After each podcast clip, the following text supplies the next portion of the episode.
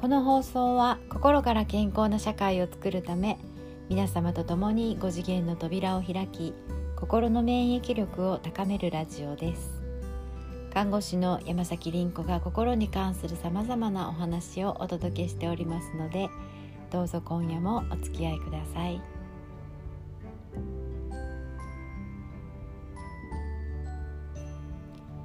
こんばんは、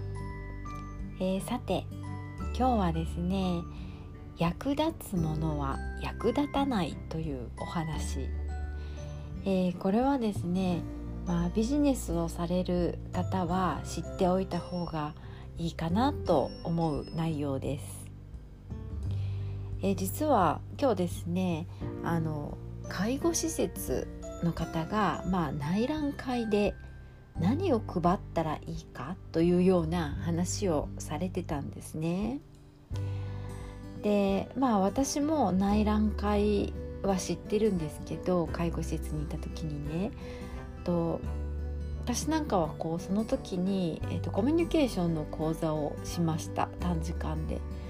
でまあ来てよかったっていう反応。うんなんかあこんなコミュニケーションのやり方があるなんて知らなかったっていう反応をまあいただきまして、まあ、それが、えっと、何件かあの契約に結びついたっていうようなあのそういうものだったんですね。だけど多くの人はいまだになんか物にやっぱりこう縛られていましてうんなんか出てたのはうちわを配るとか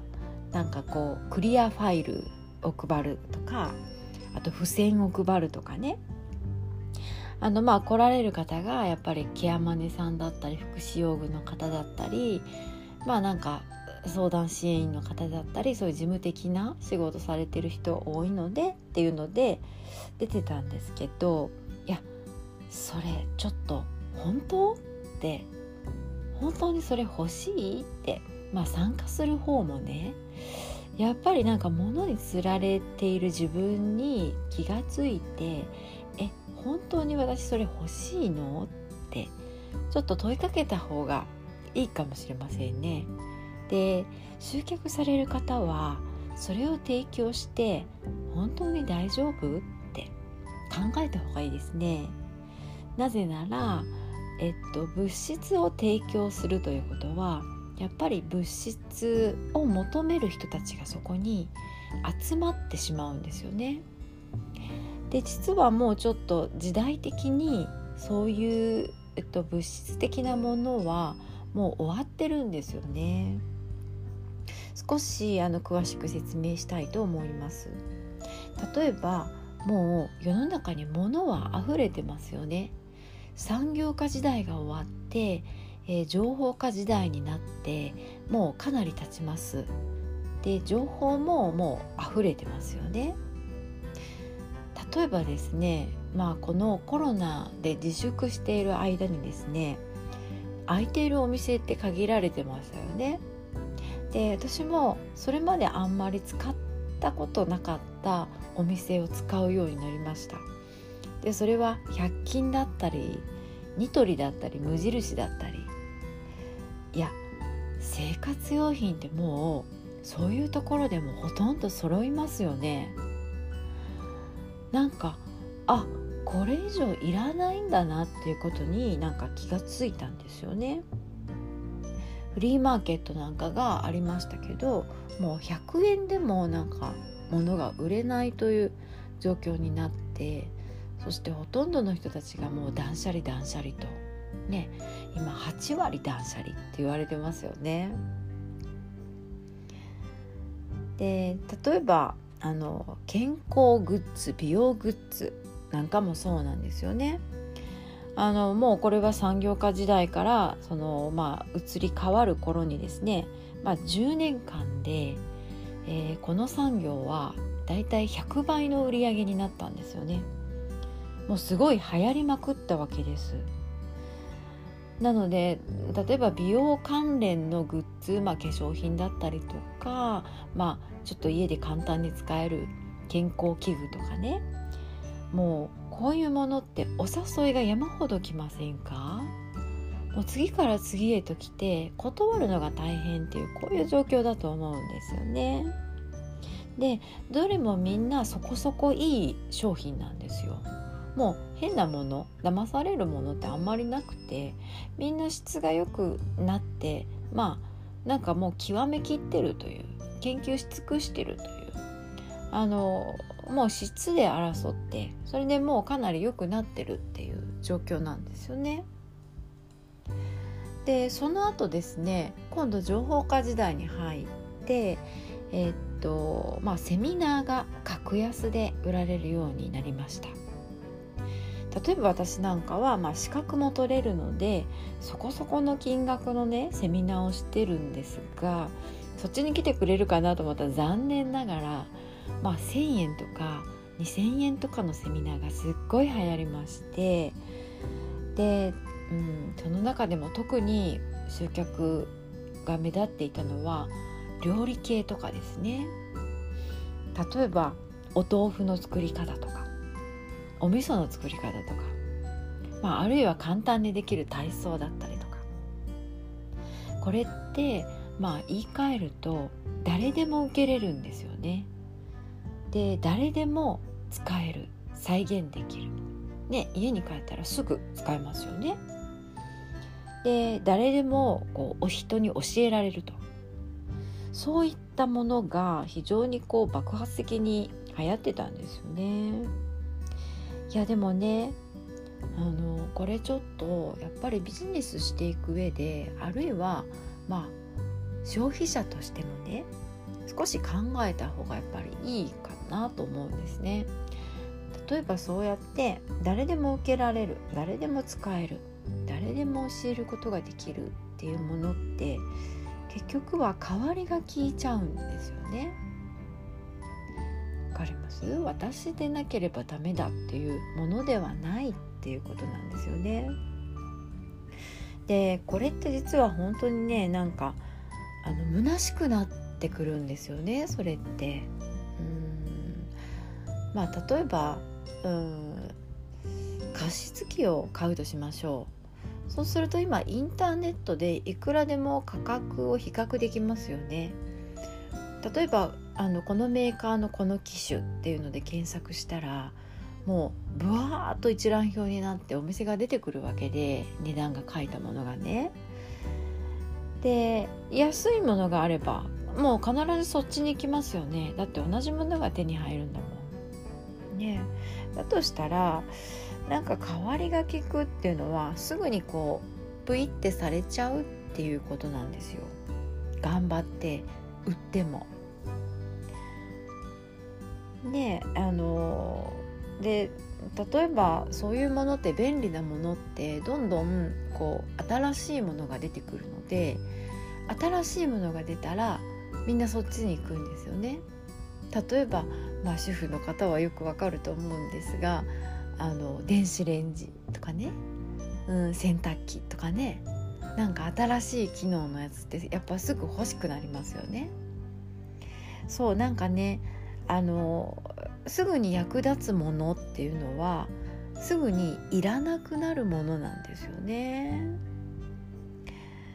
あのそういうちょっとなんか切ない虚しい時期がすぐ来ちゃうっていうことなんですよ。まあ、すぐにお金になるものはすぐに消えちゃうっていうこういうことなんですね。これね例えば男女関係で考えると分かりやすいと思うんですね。あの当たり障りのない例えば喧嘩なんかしないし非常に従順で、うん、相手に非常に気を使って自分をまああんまり出さない自分をなんか押し込めているっていうような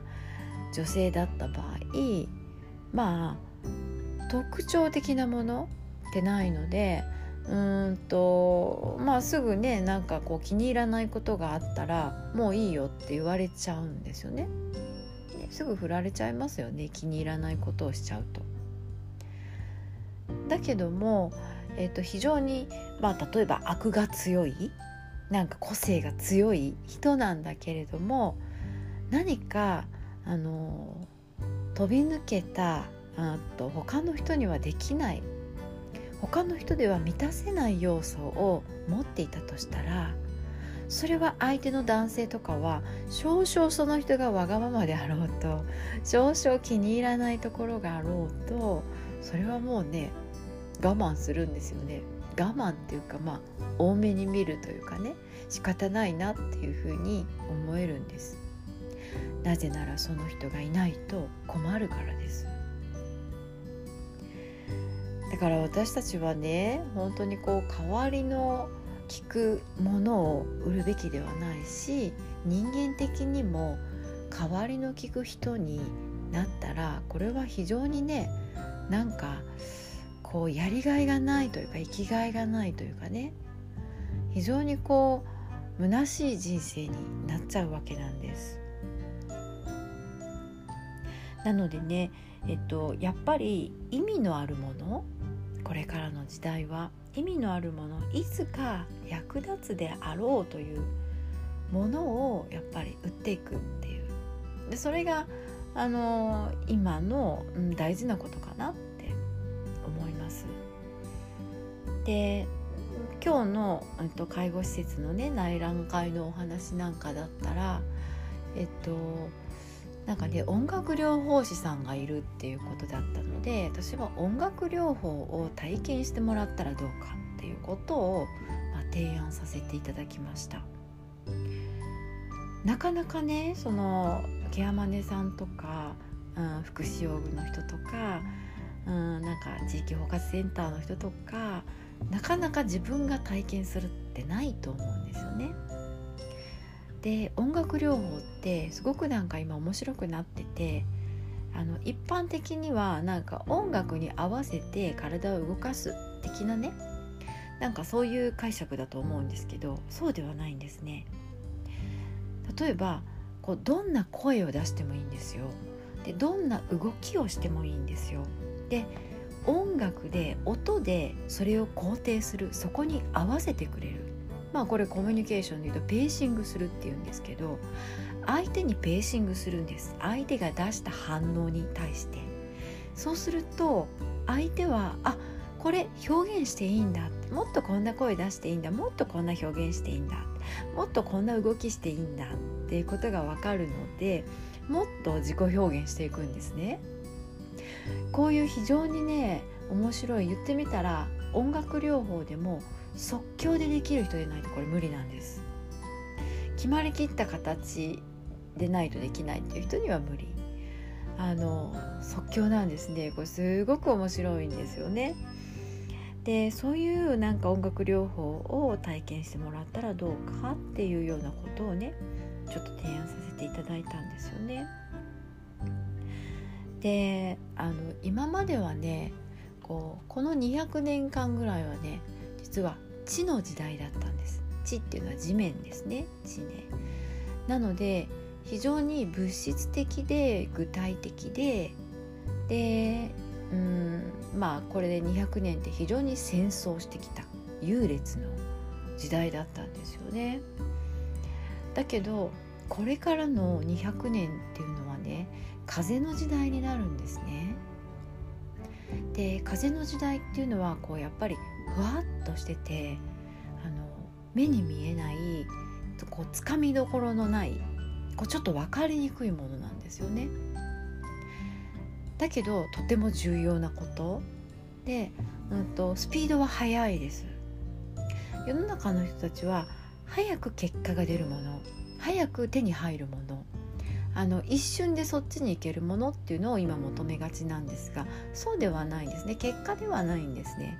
えっと、日々のやることは早いですどんどんどんどん時間を流れていくし、えっと、どんどん物事は変わっていくし、えっと、自分の仕事もどんどんどんどんあの瞬間瞬間瞬間でやっていくっていうこういう感覚なんです。で結果を早く得るっていうのではないんですね。実は結果はあの先延ばし先延ばしにした方が実はいいんです。なのですぐにお金になって帰ってくるものではなくてできるだけすぐに帰ってこないもの遠くに遠くに遠くにできるだけ遠くにその結果は置く方がいいんですね。でこれは、えっと、因果率ですエネルギーの法則ですがあのこれはね、えっと、時間が経てば経つほどエネルギーっていうのは増幅されて帰ってくるっていうこの法則があるんですね。なのですぐに結果を得たものはあのあんまりサイズが変わらない。そしてチャラなんです。すぐに。そうではなくてできるだけ遠くの方に置く未来に置く。すぐに結果が返ってこないように先延ばし先延ばし先延ばし。そうするといつかあの大きいエネルギーになってそれはもしかしたら安定という形かもしれないですけどそうやってあの予想外のところから帰ってくるんです。巡り巡ってって全く違うようなところから帰ってくるんです。あのそれがねエネルギーで非常にこう風の自然の風の、えっと、時代の方法なんですよね。だからねえっと、うん、長い時間かけられるという、えーと、そのための体力をまず準備する。うん私はまあその起業するまで5年は見てくださいって言ってるんですね最近ね。その慌てると転びますと。でもっと見てもいいんです。10年とかって見てもいいんです。創業するまでは10年見てくださいと。でもうもしかしたらもうちょっと創業とかなんかそういうものはなくなってくるかもしれないですね。10年経つとね。そういう時代なんですよね。なのであのすぐに結果を求めない焦らない。で数字あのお金だったりねアクセス数だったりね再生回数だったりこういう数字っていうのを AI はすぐにこうバシッと突きつけてくるわけですよ。一目瞭然で。そこにとらわれない。そこにとらわれると AI に飲み込まれちゃいます。そのうちあなたに代わって AI が仕事するようになります。から AI にはできないことっていうのはやっぱり人類が時間をかけてゆっくりと作っていくものなんですよね。はい。まあ今日はねあのそういうこう役立つものっていうのはすぐに役立たなくなるよ、うん、あの私たちはこれから意味のあるもの。まあそれは今のところ気づく人と気づかない人がいるでしょうね。やっぱり二極化していくんだと思います。で自分が信じた世界の通りになっていってでその2つの世界は今後交わることもなくなってくると思う。でそうするとはやっぱり自分が信じた通りじゃんっていうこういう結果になると思うんですけどね。あのまあそんな感じでこうちょっとビジネスをする人もうん消費消費者の立場の方も、えーと、と少し時代が変わっていくので価値観を見直していくべきかなと思いましたのでお伝えしました。何かの役に立つことを願っております。はい、今日もお付き合いくださりありがとうございました。何かいい案が浮かびますように。おやすみなさい。